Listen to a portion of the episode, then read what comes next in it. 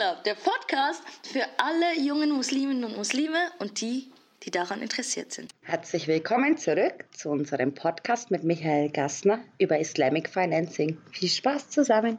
Das ganze Wirtschaftswesen ist gar nicht so kompliziert, wie es tönt, sondern das hat einfach ganz viele Fachbegriffe, die keiner kennt. Ja. Bei mir ist das auch so. Aber du hast zum Beispiel gesagt, du magst das Lexikon, wo man immer wieder Ja. schnell nachblättern kann. Das ist weißt du, wie hilfreich. Und das kommt da eben hinten mit rein, nicht Ja. nur die Literatur, sondern auch noch Checklisten und sowas, damit man ein bisschen arbeiten kann, ein bisschen was hat, mit dem man was umsetzen kann auch dann. Du bist jetzt gerade dran am Schreiben, aber man kann sich eben schon Informationen unter islamicwealthmanagement.com ähm, jetzt schon angucken, oder? Ich werde Ah, das ja. auch unter unserem Podcast noch ähm, verzeichnen, damit man da gerade mit Mhm. per Mausklick draufkommt. Was kann man dann noch alles als junger Mensch abholen an Informationen, wo wirklich dienlich wären?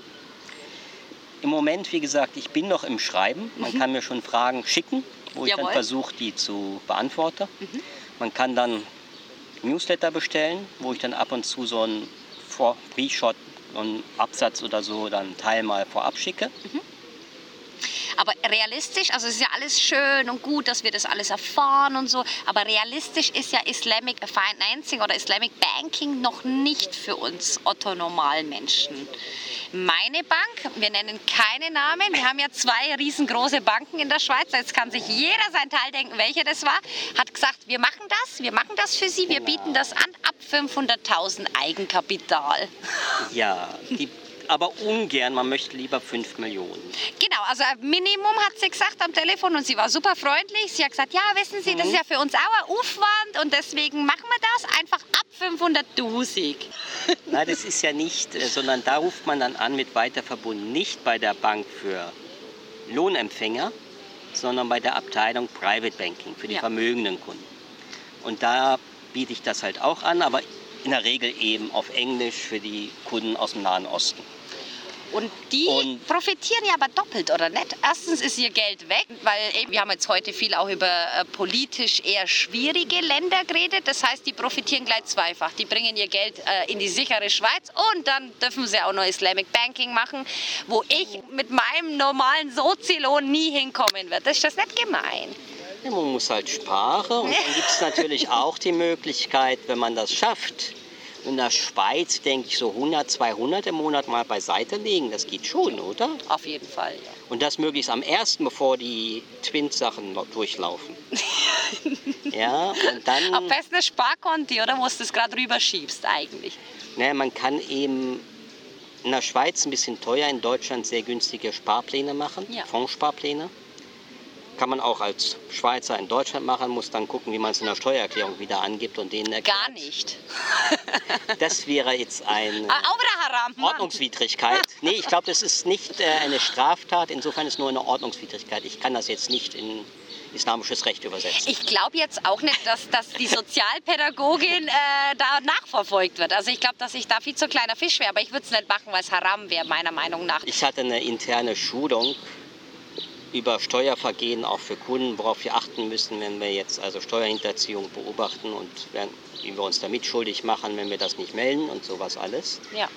Und das war halt ausgelegt für schwere Steuervergehen. Ich glaube, die Grenze lag bei 300.000 Franken Ach, hinterzogenes das geht ja Geld. noch. Das geht ja dachte, noch. jetzt fühle ich mich aber schon diskriminiert, dass ich jetzt so schlecht Jetzt bin ich da nicht ein dabei. schweres Steuervergehen begehen kann in der Schweiz, dass das so viel Mühe macht. Look, wir lachen jetzt, aber eigentlich ist es wirklich nicht fair. Also unser Land bietet quasi für die Reichen aus dem Ausland es Konti an, wo wir Muslime in unserem Land nicht profitieren können. Ich finde das gemein, aber ich verstehe, dass die Banken sagen, hey, für uns ist das mega aufwendig, oder? Und für uns, wir müssen da wirklich äh, extra geschultes... Handarbeit, aber es gibt halt sogenannte Aktienfonds, zum Beispiel ähm, von iShares, von einer großen BlackRock-Firma.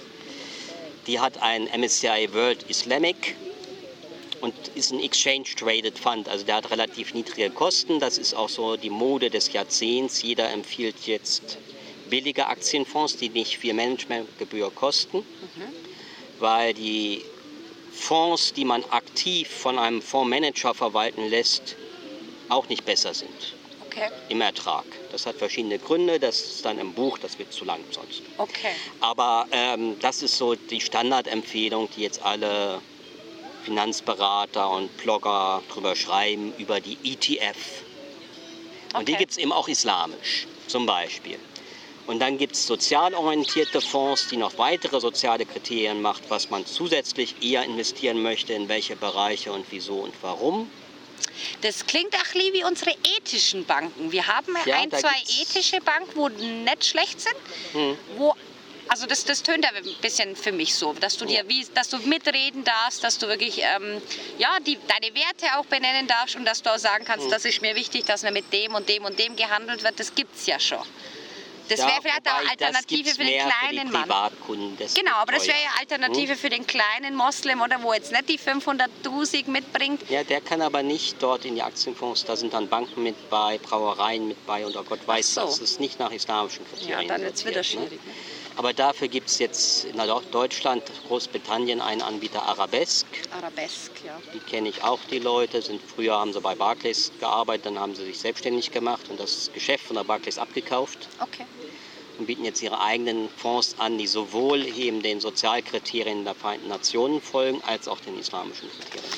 Und wann denkst du, kommt es noch viel, viel mehr? Meinst du, und meine Enkelkinder werden schon komplett äh, die, die große Palette haben von islamischen Kontis da in der Schweiz? Oder meinst du, nein, nein, das wird immer was für die Reichen und Schönen bleiben? Also für die Reichen ist es halt einfacher, weil es ein bisschen extra kostet. Immer ist ein hoher Aufwand, sowas anzubieten.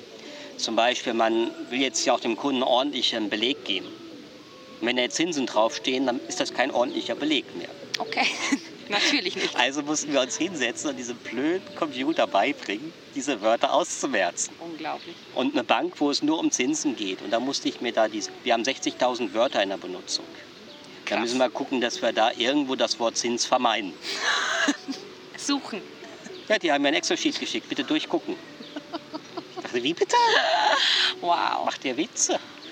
Krass. Aber Ja, so läuft das, hä? Ja, das ist das Problem halt, so ein bisschen. Da sind ein paar Hürden, die muss man überwinden und das überlegt man sich halt. Ne? Wie gesagt, Fonds gibt es heute schon, die kann man auch in der Schweiz kaufen. Ganz originell, es gibt einen islamischen Anleihenfonds, der auf Euro ist, den kann man in der Schweiz kaufen, aber nicht in Deutschland. Da haben sie noch nicht die Zulassung beantragt. Was? Ich habe dann auch so gemeint, ob das so sinnvoll sei. Vor allem, warum in Euro? Weil wir haben hier eher so in den Franken, es gibt so ein paar Eurozonenländer, wo 15 Millionen Muslime leben. Ja. Wäre vielleicht, Interessante. aber ich will ja nicht aufdringlich sein. Nur als Tipp. Michael, es macht so Spaß mit dir. Ich will gar nicht aufhören. Ich habe einen Punkt, ist mir gerade in den Sinn gekommen, weil wir über Anleger und so weiter geredet haben. Äh, Geiz. Was, Ja. was sagt denn eigentlich der Islam über Geiz? Ich weiß, vom Christentum ist es eine Sünde. Wird es wirklich im Islam ja, kritisiert oder bemängelt oder ist tatsächlich sogar Sünde, wenn jetzt du geizig bist? Ja, was ist geizig jetzt im Islam? Ne? Ja, Geiz für mich als aller, allererstes wäre jetzt ein Mensch, der wirklich ähm, zum Beispiel sich zu geizig ist, die Sekat und die Fitre auszurechnen. ja, bei Sakat ist ganz einfach. Es ist ja einfach, ja, es ist ja ein Vierzigstel oder ungefähr, Pi mal ist ein Daumen. Und es das ist, steht auch im Buch. Ist ein bisschen Genau, komplizierter, ist auch gar nicht so hoch, wie die meisten Ah. Leute denken, weil nicht alles Sakat bezahlt werden muss für alle Vermögensteile, für die Immobilie und richtig, so weiter. Richtig, Eigene Auto, alles ausgenommen. richtig, richtig. Nur, ich sage, es ist insofern ganz einfach zu beantworten. Diese Art Geiz ist eben nicht zulässig. Das ist eine Säule des Islams. Dann kann man auch streiten, sind die noch Muslime? Ja, okay. Ein islamischen Staat würde sie nicht anerkennen. Und der Prophet selber hat gesagt, okay, wir satteln die Pferde und holen uns das Geld. Oh, gerade so. Ist die Armee ausgerückt. Okay, Also Steuerhinterziehung im Islam war also auch nicht so die kleinste Sünde. okay. Wer die Steuer nicht bezahlt hatte, der wurde eben dann entsprechend Getadelt. nicht mehr getadelt, sondern das wurde eben auch mit Gewalt durchgesetzt. Ohne Scheiß. Ohne Scheiß. Weil das so einen hohen Stellenwert hat Ja. oder weil du quasi die Gemeinschaft leidet, weil du blöd tust. Ja, das ist Diebstahl an den Armen, Okay. wenn man seinen Anteil für die Armen nicht bezahlt. Es gibt ja einen mega schönen Ausspruch, ich weiß nicht, äh, ob es Hadith ist, ich glaube.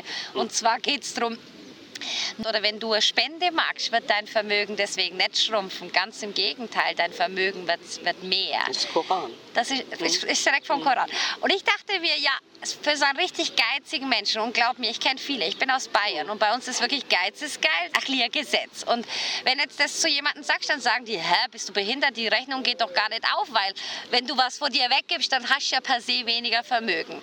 Da kommt halt wieder der, der Punkt der Glaube ins Spiel, oder? Mhm. Dass man daran glaubt, okay, aber wenn ich jetzt mein 40. abgebe, dann wird mir Allah wahrscheinlich sogar mehr als mein 40. wieder irgendwie anders wieder geben, zurückgeben, oder?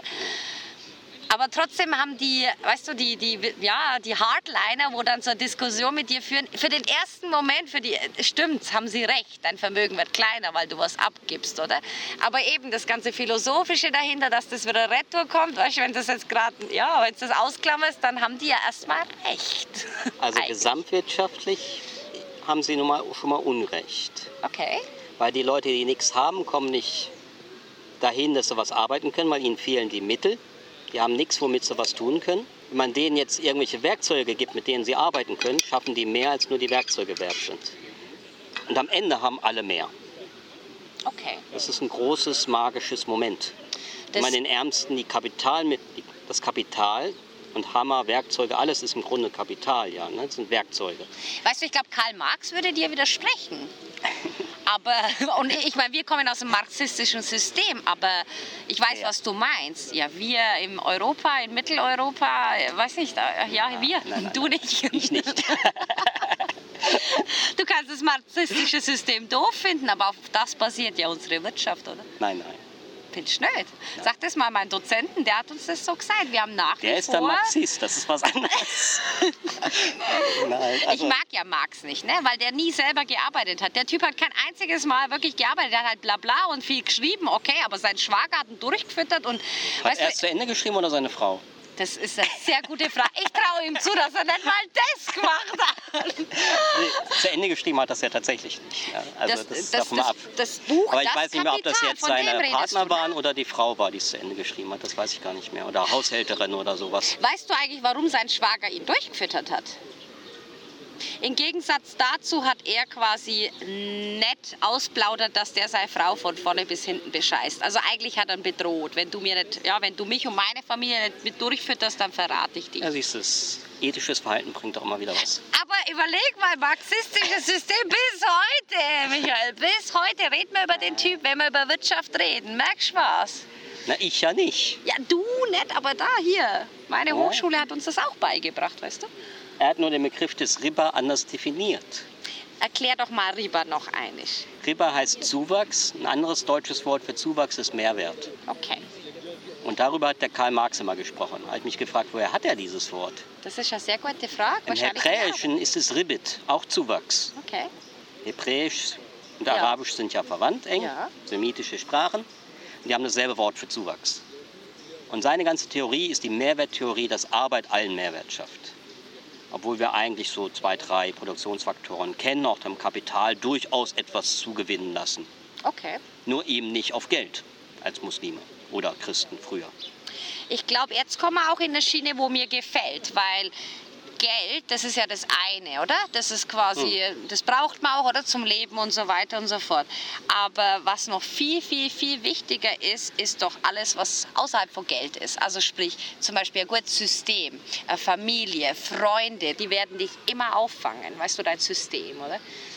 Ja, und da ist noch ein anderer Aspekt, den ich im Buch behandle, dann zu schauen, Finanzplanung, aber auch, wie sind die Leute wohlhabend geworden. Da gibt es ein paar Studien, vor allem in Amerika, in Europa nicht so sehr leider. Bei uns die gibt's keine. Reichen? Die gibt es auch, aber macht weniger Studien. Nicht die Superreichen, das darüber hat nur einer geschrieben in Deutschland, aber die normalen Wohlhabenden in Amerika hat man, hat man sich mal Mühe gemacht. Zum gucken, wo, warum. Wie haben die es geschafft? Erbe wahrscheinlich Thema Nummer eins, Hm? oder? Erbe? Nein, eben gerade nicht. Erbe ist in Deutschland eine größere Rolle, in Amerika gar nicht so sehr wichtig, Echt? sondern die sehen einfach eine gute Arbeit, kommen, sparen regelmäßig, steuerbegünstigte Altersvorsorge Okay. und dann dauert das halt ein paar Jahrzehnte und dann sind die auch wohlhabend. Punkt. Haben ihr Haus bezahlt und haben da in ihrem steuerbegünstigten Anleihe ihren Aktienfonds drin gehabt. Die Deutschen sparen im Regelfall mehr als die Amerikaner, Okay. tun das aber auf die Bank und in Lebensversicherung. Und da kommt keine Rendite zusammen. Also Deswegen- dann wäre ja eigentlich ein Tipp, hey, kauft Aktien. Ihr müsst auch gar nicht Auf hart lange viele. Sicht ist das schon okay. Ne? Das gehört mit dazu. Aber die meisten schaffen halt, wenn sie das Eigenheim haben wollen, kaum noch viel in Aktien zu investieren. Da bleibt nicht mehr genug übrig. Aha.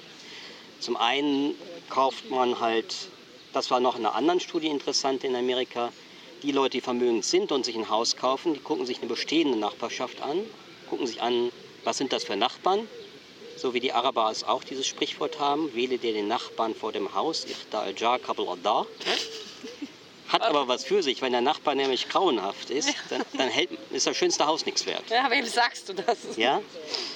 Und wenn man es dann gekauft hat, ist es ein riesen Fehlinvestment, wenn man plötzlich in einer schlechten Nachbarschaft wohnt, weil das irgendwie viele schlechte Leute angezogen hat, mit denen man nichts zu tun haben will. Oder nur im Streit lebt. Das ist kein Geld wert. Also die gehen dann in diese Bestandshäuser mit bestehender Nachbarschaft, die auch billiger sind, weil sie nicht auf dem neuesten Stand sind. Und sind damit zufrieden. Die leben also bescheidener, so wie es Abu Hamid al-Razali, unser großer Gelehrter, auch empfohlen hat. Ghazali- Einfaches ja. Haus, ein Zimmer vielleicht für Gäste, aber sonst ganz spartanisch Okay. und bescheiden das Eigenheim. Also nicht übertreiben, weil sonst gehen die Kosten so durch die Decke, dass zum Leben nichts mehr bleibt. Die meisten sind vermögend in Deutschland, wenn sie ein Eigenheim, die Leute ein Eigenheim haben, sind viel vermögender als die, die nicht kein Eigenheim haben, obwohl es kein Renditebringer ist. Sondern einfach, weil die wahnsinnig budgetieren. Die Leute, so wie sich ein Haus kaufen, dann, dann können sie plötzlich aufschreiben. weil sonst ist das Haus ja weg und jetzt müssen wir aber budgetieren. Okay. Also relativ spät eigentlich. Ja, und ähm, deswegen, also Haus ist gut zum Budgetieren, aber Budgetieren vom Haus und dann in Aktien investieren und zur Miete wohnen, würde am Ende mehr bringen tatsächlich. Krass. Aber keiner für hat die welche- Disziplin, aber- wenn er das Geld Ja, auch ausgeben kann. aber weißt du, bei Aktien, zum Beispiel, ich weiß von VW-Aktien, da hast du ja voll ins Klo gegriffen damals, oder? Wenn's jetzt, weißt du, auch auf lange Zeit. Zum Beispiel, du kaufst heute Aktien und du sagst, hey, die nächsten 30 Jahre äh, mache ich da gar nichts, oder? Hm. Und dann kannst du entweder voll Glück haben, weil du bei Google oder was weiß ich was investierst, Ja. oder du greifst voll ins Klo. Ich weiß eben noch, wie schlimm das war mit VW, oder? Dass da wirklich die Aktien Das runtergegangen waren ja mal Volksaktien, die jeder haben sollte. Echt? um die- Hat man so gesagt, oder was? Ja, früher mal, es gab um, um die 70er, 60er, 70er war das. Habe ich nicht miterlebt, okay, gebe ich zu. Aber meine Oma hat da de, aus der Zeit noch die Feber-Aktien damals gehabt. Krass. Die wurden privatisiert fürs Volk. So eine Initiative. Man wollte mal eine Vermögensbildung für das gemeine Volk haben Krass. und hat das gefördert. Aber natürlich eine Aktiengesellschaft zu haben, ist immer schwierig. Ne? IBM war mal der Supercomputerkonzern. Fragt man heute jungen Leute, wer ist IBM? Ich kenne es aus den Filmen. Ja, aber ab 30 kennt man es, unter 30 glaube ich, hat sich das stark ausgedünnt. Dann weiß kein Mensch mehr, was das ist. Und äh, Microsoft, ja, das kennen sie noch. Aber auch die haben ein kleines Problem gehabt, als Google kam und so weiter. Ja, oder der Druckerhersteller, Druckerpatronen, was ist das? gsi? HP? Nein, nicht HP. Die anderen. Aber egal. Ich Ist mein, ja wurscht, aber ja, du kannst eben voll ins Klo greifen. Aber da, deswegen sagst du, deswegen streuen, nie ja, und nur deswegen, eine. Wenn man keine Ahnung hat und eine Immobilie kauft, wird über den Tisch gezogen, verliert man auch viel Geld. Wenn man keine Ahnung hat und einen Indexfonds kauft, islamisch, dann kann man 30 Jahre liegen lassen, steht genauso im Durchschnitt wie alle anderen auch. Echt? Und das ist eben das Geniale an dieser Methode. Man muss es nicht mal verstehen. Okay. Man wird nicht über den Tisch gezogen, weil das sind 700, 800 Aktien gemischt aus aller Welt. Und was kostet sowas? Ja, kann man monatlich 200 anlegen oder so und ist gut. Okay. Sucht sich einen billigen Broker in, der Schwe- in Deutschland oder Schweiz, der das mitmacht, so einen Sparplan, Aktiensparplan. Das, das musst du auch noch finden. Ja, ja, in Deutschland kennt die jeder, die, billig, die machen Werbung da, diese Online-Direktbroker, die sind die billigsten in der Regel. Kannst du uns da auch noch einen Link ähm, in de, oder hast du auf deiner Homepage Links für das? Weil es könnte jetzt sein, dass jetzt ganz viele Muslime den Podcast hören und sagen, das mache ich mit und da schaue ich 30 Jahre nicht drauf.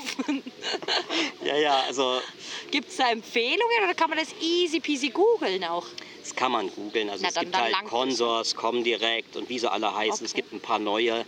Dauernd ändern die ihre Preise, sodass, wenn ich heute was sage, das nächsten Monat schon nicht Ah, okay. mehr der billigste In Anbieter dem Fall ist. lieber was, googeln, ne? aber jetzt wissen wir ja wie und wir wissen auch, Und braucht das Schöne Broker ist beim braucht äh, Aktienfonds, wenn man einer Bank einen Sparplan macht, das liegt auf dem Sparbuch, dann ist das, schuldet einem die Bank das Geld und es kann auch verschwinden, wenn die Bank pleite geht bei großen Beträgen.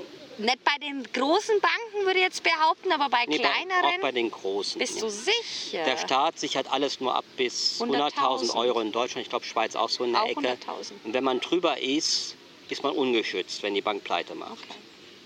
Und bis man, auch wenn die pleite ist und das Geld wiederkriegt, ist man alt. Ne? Es dauert immer ein Weilchen. Ja, also ich meine, 100.000 ist ja schon rechter Brocken, ne? also ist viel. Ja, ja, für viele, aber wenn man an Altersvorsorge in der Richtig. Schweiz gerade denkt, ist Richtig. 100.000 nicht die Welt. Gut, mein Banker sagt 100.000 auf der Bank einfach so, das ist auch dumm. Das Ja. kann man nicht anders sagen, sagte er. Aber wie gesagt, ja, und dann muss man schauen, diese Aktienfonds, das sind halt Aktien, Eigentumsanteile an Firmen. Auch wenn die Bank pleite geht, kann man sich das irgendwo anders hin übertragen lassen, diese Anteile. Die sind nicht weg. In diesem Sinne, ich bin total erschlagen. Ich, ich liebe den Genfersee, ich liebe den Ort, den wir uns ausgesucht haben, aber Ja, mein Arbeitsweg. ich bin erschlagen und du hast wirklich dich bemüht, einfaches Deutsch anzuwenden. Aber ganz ehrlich, es ist echt anspruchsvoll. Ne? Also ich habe ja, zu, ich hab Ja. ja mit so Themen gar nichts am Hut, gar, Hm. gar nichts. Ich bin ja froh, wenn die mir mein Campuskonto, wie ich es bis jetzt hatte, jetzt bin ich ja über 30 und ähm, anscheinend bin ich jetzt zu alt für Studentenkonto. Das heißt, bis, bis ich irgendwie den Anruf gekriegt habe, dass das nicht mehr läuft und ich gar nicht den Studentenausweis jetzt Einschicken haben. muss. Genau, jetzt wollen sie Gebühren und ja, jetzt habe ich gedacht, jetzt bin ich ihnen schuldig, jetzt bleibe ich auch. Genau, Ja, aber sonst habe ich mit Bank nichts zu Nein. tun. Michael, vielen, vielen herzlichen Dank, dass du dir die Zeit genommen hast und mich da empfangen hast. Hinterm Röstigraben, wo auch immer das genau ist. ja, in deiner wunderschönen Stadt, da in Genf, am Genfer See. Vielen, vielen lieben Dank dafür. Gerne, ne? Und eben, ich tue alle Informationen, wo jetzt noch ums Buch oder um die Homepage gehen, tue ich noch vermerken. Und wenn die Leute Fragen haben, entweder an mich oder direkt an dich und ich leite es dann weiter an dich, weil Mhm. ich habe ja gar keine Ahnung. Genau. Für die Zuhörerinnen und Zuhörer, es wird noch einen Podcast geben demnächst über Geldanlagen oder Goldanlagen als Alternative für die Muslime, die nicht genau wissen, wie, wo, was mit meinem vielen Vermögen, wo ich habe. Inshallah für jeden Einzelnen. Das wäre dann auch noch eine andere Alternative. Was sagst du eigentlich noch zu Goldanlagen? Ist nicht schlecht, oder? Kann man machen. Für mich ist das Bargeld. Ja. Weil im Islam oder im Arabischen unterscheidet man zwischen Vorsorge Ja. und Investieren. Investieren soll Früchte tragen. Ah, Gold okay. trägt keine Früchte. Es fällt, Naja, sagt steigt- es nicht. Nee, nee, es die letzten und fällt 20 im Jahre. Wert. Davor war lange Zeit nichts. Man hat sogar Geld verloren. Aber ne? dafür jetzt Hardcore, ne? Dafür ist gut, wenn man, steht auch in dem Buch, ansparen dann, wenn da auch Kinder sind, dann muss man frühzeitig anfangen, dieses Gold zu sparen, wenn da Söhne sind bei. Ne? Weil die müssen das Gold abgeben an die Bräute irgendwann.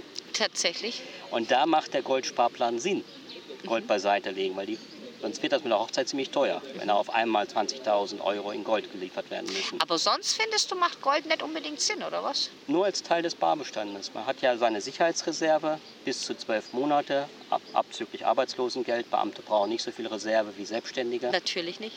ne, ist klar. Aber ähm, da in dem Notreservenbereich kann man einen Teil in Euro lassen, einen Teil in Gold. Aber darüber hinaus braucht man nicht wahnsinnig viel Gold. Das Geld soll investiert werden und zwischen den Menschen zirkulieren, um Geschäfte zu machen und wirklich Mehrwert zu bringen. Okay. Nicht um irgendwo in der Ecke zu liegen. Tot. Ich dachte eben, dass du sagst, Gold ist deswegen besser als Bargeld wegen der Inflation. Aber jetzt sagst du, naja, indem der Goldpreis hochgeht und runtergeht, ist es ja auch wie eine Art Inflation, wenn man so will.